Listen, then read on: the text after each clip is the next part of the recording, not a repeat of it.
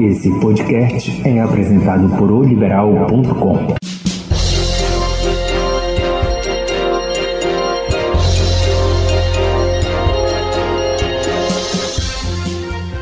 Olá, amigos! Um abraço para todo mundo. Terça-feira, dia 1 de dezembro de 2020. O mês do Natal chegou, o último mês do ano. Talvez na lista de presentes que a gente queira ganhar, né? Nós que gostamos e somos apaixonados por futebol, deva estar ou deveria estar a classificação para a próxima fase da Série C do seu Remo, do seu Paysandu, né?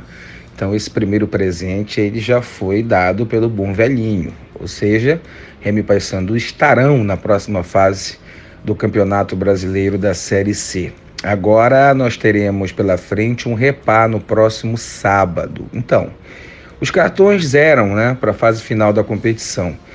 Remy Paysandu com jogadores pendurados e jogadores lesionados, gente que precisa dar uma descansada para poder chegar forte na próxima fase do campeonato, mas ao mesmo tempo a rivalidade muitas das vezes não permitirá que um time supostamente entre em campo mais frágil que o adversário, sem contar com peças importantes, porque está pensando na próxima fase.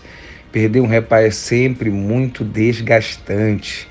Mas esse mesmo torcedor que possivelmente vai cobrar uma derrota pós-repá é o que sempre diz a mesma coisa de sempre, né? O que, que é?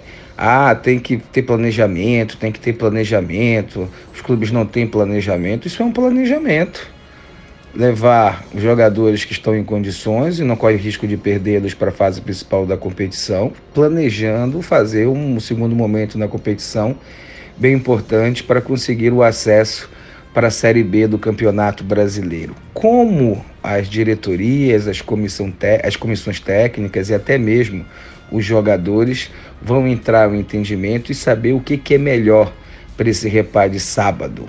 Dos dois lados, ah, com certeza o desejo de vitória. Isso a gente não pode nunca achar que não. Agora, o legal de tudo isso é que os dois times vão se enfrentar sem a necessidade de pontuar para a classificação. Porém, é interessante também observarmos que vai decidir qual a posição no grupo que os dois vão ter a partir de então. E o que, que é melhor é melhor Remy e Paysandu estarem no mesmo grupo, disputando duas vagas das quatro equipes, ou cada um vai para um grupo e tenta a sua sorte da melhor forma possível? Olha, eu sinceramente opino que o melhor seria cada um em um grupo e aí vão buscar a sua classificação.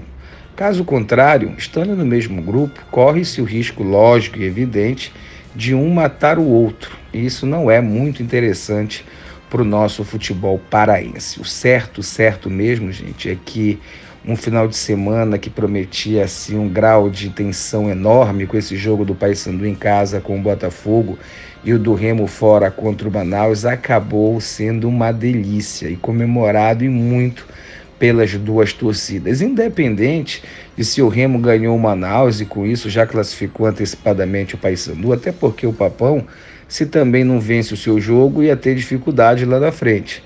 Então todos fizeram a sua parte, todos estão felizes, como eu sempre digo, né? O povo do norte está feliz, o povo do norte está feliz.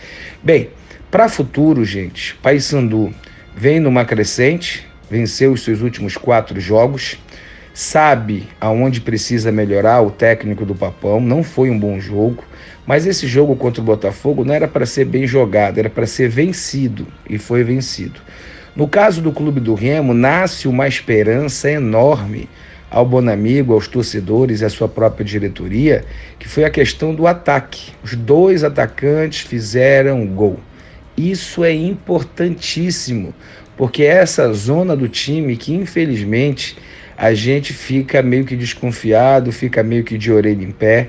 Acredito sinceramente que se o Bonamigo conseguir formar o ataque ideal e que comece a fazer gols, comece a ter intimidade com o gol, tenho certeza que o Remo passa a ser aí um fortíssimo candidato a conseguir a vaga para a Série B. E outra coisa, é importante dizer que nós, paraenses, com Remy e Paysandu, perdemos muito sem o calor do torcedor.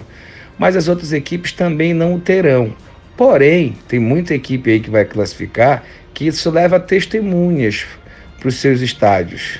Não é nada parecido nem como Remo, Paysandu, próprio Santa Cruz, né, que nessa hora vai fazer falta. Não só o grito e o apoio do torcedor, como também a questão financeira. Chegamos no último mês do ano de pandemia, sem bilheteria, e esses clubes agonizando precisam, já nesse início de mês, é, conseguir fechar mais uma folha salarial, além de premiação que com certeza Remy Paysandu prometeram aí para os seus elencos caso conseguisse essa classificação.